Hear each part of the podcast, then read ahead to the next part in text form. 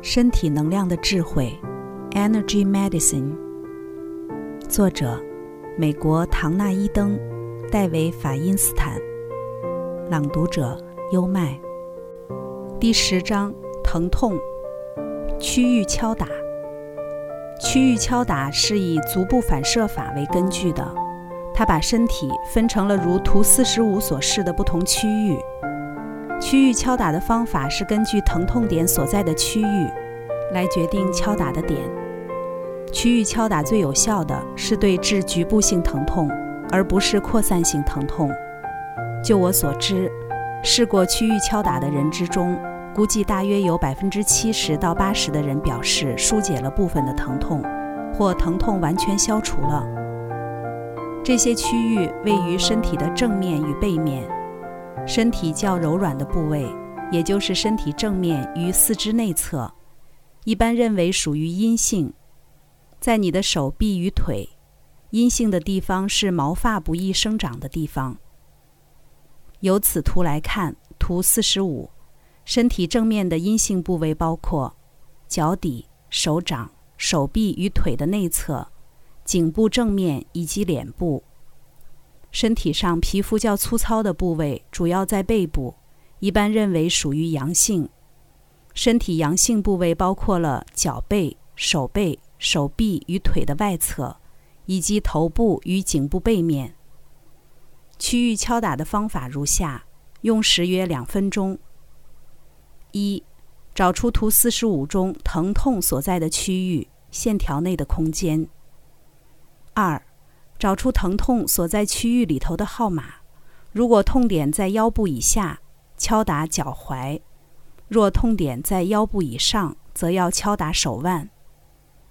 三，若痛点在身体正面，阴，敲打脚踝或手腕的内侧，阴；若痛点在身体背面，阳，则敲打脚踝或手腕外侧，阳。四。在手腕或脚踝图上，找出与你的疼痛区域对应的点。A 三表示你的痛点位于腰部以下的区域三。五，在该点敲打约十下，暂停约十秒后，再继续敲打约九十秒钟，这样就够了。不间断的敲打能镇定缓慢而持续的疼痛脉动，而中断这个节奏。能够对治快而剧烈的疼痛脉动。六，停止敲打后，疼痛将在接下来的十分钟内慢慢消退。假如疼痛大致上消失了，但还未完全消失，可以敲打身体对侧的相同区域。你可以做能量测试来确定自己是不是敲到正确的点，但即使你敲错了点，也不会造成什么伤害。假设你不确定痛点是在位于脚踝的区域一、区域二或区域三，可以触摸每一点，同时做能量测试。在需要敲打的区域，你会丧失能量；而在另外两个区域，能量测试则会保持强壮。疼痛追击：若你有慢性疼痛，而且疼痛位置正好落在经络路线上。疼痛追击会有所帮助。你可以想象在把疼痛挤出经络，好像在把牙膏挤出牙膏管一样。你自己就可以在自己身上做这个技巧。虽然有同伴为你服务，总是比较舒服。用时五至三十分钟。一，找出疼痛所在的经络。二。将一手的一根手指头放在疼痛处的中心，另一手的一根手指头放在经络的起点，两只手指用力往下按。三，疼痛总会有一个双胞胎，在经络上至少有一个对称的疼痛点，但在它受到刺激以前，你可能不会觉知到它。一只手指停留在痛点。另一只手指沿着经络一次以一只手指头的宽度慢慢移动，直到你碰到一个会痛的地方。四，找到了这个地方之后，同时用力按住痛点与该点，其中一点的疼痛通常会在三分钟之内消失。这是因为你打开了一个通道，使堵塞的能量得以流通的缘故。五，手指从已经不痛的点上继续移动。假如不痛的点是第二个痛点，继续以一次一指宽的距离朝着原来的痛点移动你的手指。假如已经不痛的点是原来的痛点，则以一次一指宽的距离，以逐渐远离另一只手指的方向，沿着经络的终点移动。同样的，用力按住，继续移动，直到你再度碰到第二个痛点，然后重复步骤四。六，最后有一只手指会来到经络的终点。或两只手指会碰在一起。若两只手指碰在一起，将不痛的点上的手指以一次一指宽的距离，朝着你出发时相反的经络一端移动。七，最终有一只手指会来到经络的终点，这时用另一只手指加以追击，一次一指宽的距离。八，继续追击。直到你将疼痛追击出经络的一端外，若疼痛卡住了，按住经络终点处的镇定穴道。这些技巧包括呼吸、拉开、轻捏、按压、敲打等，无论单独使用或合并使用，对各式各样的疼痛都有实质上的帮助。肉体痛楚与情感痛楚复杂的双人舞。肉体痛楚会导致情感的痛楚，情感的痛楚也会导致肉体痛楚，他们彼此之间的相互影响可以是很复杂、很扑朔迷离的。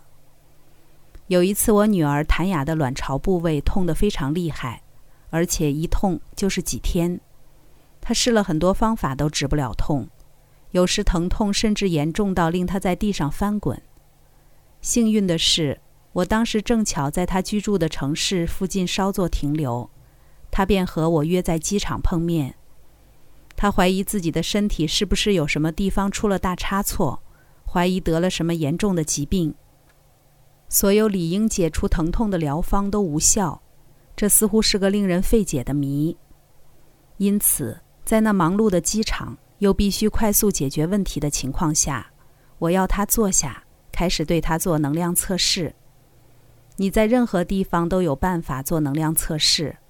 我一个一个测试他的警兆点，每一个都测试为弱，这表示他所有的经络都很紊乱。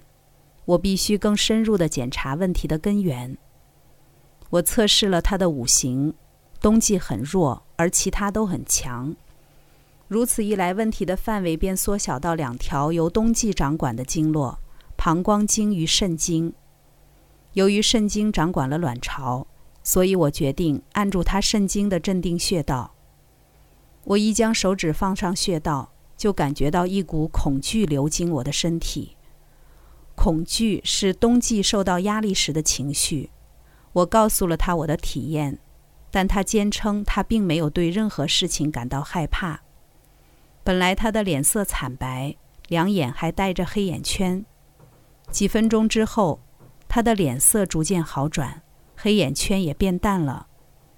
我继续按住了一段时间后，他开始感到一波波恐惧的浪潮从他身上流出来。他顿时发现，在表面的压力底下，他害怕他会永远坐困愁城，被困在那堆积如山、他正设法解决的恼人问题里。他的恐惧堵塞住他卵巢周围的能量。我继续按住了那些点，那无意间闯入他意识里的恐惧便疏解了。接下来的五分钟里，能量开始沿着经络顺畅的流动，疼痛也完全消除了。他不再惧怕，不再疼痛，再度恢复了自信，而我也能顺利赶上我的班机了。无论疼痛的根源是属于肉体上或情感上的。有时你只需花不到十分钟的时间，就可以让自己不必受苦受难，用时约十至十五分钟。一，首先找出五行中哪一个韵律失衡了。一五个方向朝内画过身体中段，同时做总体指标测试。二，查看图三十五，找出五行的压力情绪，以及五行各自掌管的经络。三，判断该韵律中的哪一条经络有问题。若你找出了压力情绪，问问自己，这是偏向于对内的，对自己的恐惧、对自己生气等，或是对外的，对世界的恐惧、对别人生气等。若此情绪是内向的，则是属阴的经络；若情绪是外向的，则是属阳的经络。你也可以利用景照点能量测试该韵律上的经络。四，认定了一条经络后，按住它的补气穴道或镇定穴道。若疼痛关系到堵塞、悲伤、压抑的情绪，无法放下或无法放松，按住镇定穴道。若需要强化或唤起力量，则按住补气穴道；若有问题的经络是心经或脾经，只能用补气穴道。一般而言，牵涉到情绪的时候，按住神经血管点都会有帮助。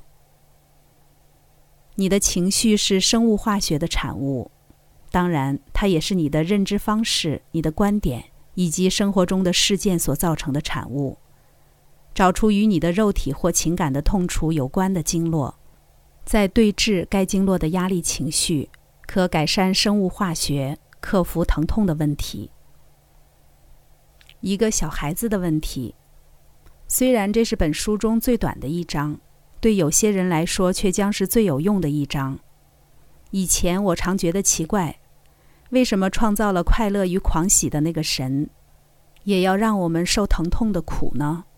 难道神或大自然不能想出比较不那么吓人的信号系统来引起我们的注意吗？当然，确实有很多其他的信号，在疾病以疼痛的方式出现之前，它的征兆有你的脸色及外观、你的消化情形、你的心情、你的能量高低，以及其他较轻微的症状，它们都比疼痛来的友善多了。